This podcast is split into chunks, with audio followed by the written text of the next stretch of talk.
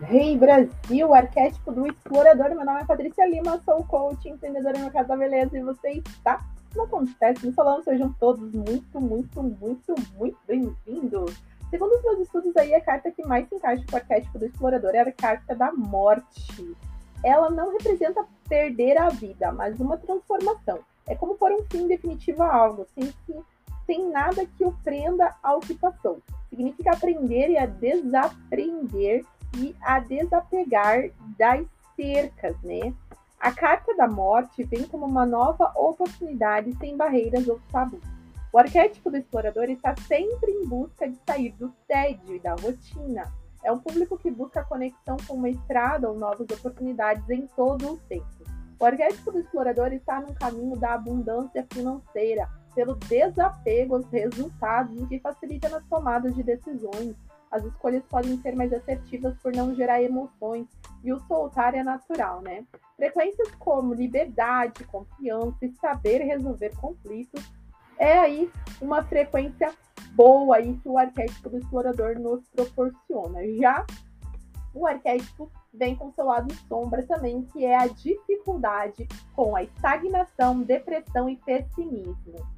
Lembrando que dia 31 do 3 vai acontecer a nossa mentoria Território Elas, isso mesmo. O tema dessa mentoria é empreendedorismo feminino. Eu vou te apresentar aí quatro arquétipos femininos que vão facilitar a tua vida dentro do teu ciclo menstrual para que você consiga ali ter um norte ali, para que você tenha um caminho para você fazer uma gestão das suas emoções em todo o período de tempo, praticamente te dando uma alta aí no caminho do autodesenvolvimento, uma ferramenta maravilhosa que vem transformando vidas. E você vai conseguir materializar esses arquétipos. Porque às vezes ele está no plano mental, você não está conseguindo entender aonde que elas estão aparecendo para você dentro do seu fluxo contínuo de vida.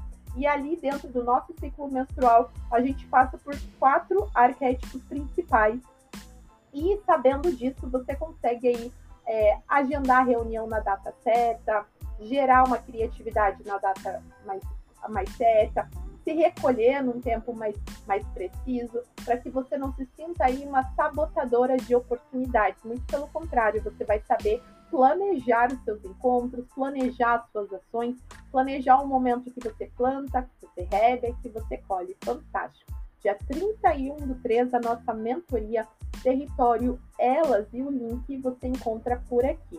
Visite www.acontecenossalão.com.br. Entre os símbolos arquetípicos do arquétipo do explorador, você encontra portões abertos, a própria fênix e borboletas. Quando a borboleta passa para a fase de sair do casulo, ela já tem tudo lá dentro, a comida e conforto mas ela sente um chamado da liberdade e voos mais altos. Esse símbolo explica o grito do arquétipo do explorador. Uma dica de filme é o filme A Onda. Uma dica aí, dentro da mitologia grega, você pode estudar Hades.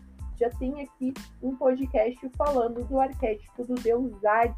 Vai facilitar muito o teu, o teu direcionamento no estudo do poder dos arquétipos quando o assunto é arquétipo do explorador. Perfeito? É isso aí. A gente se fala no próximo podcast. Tchau, tchau.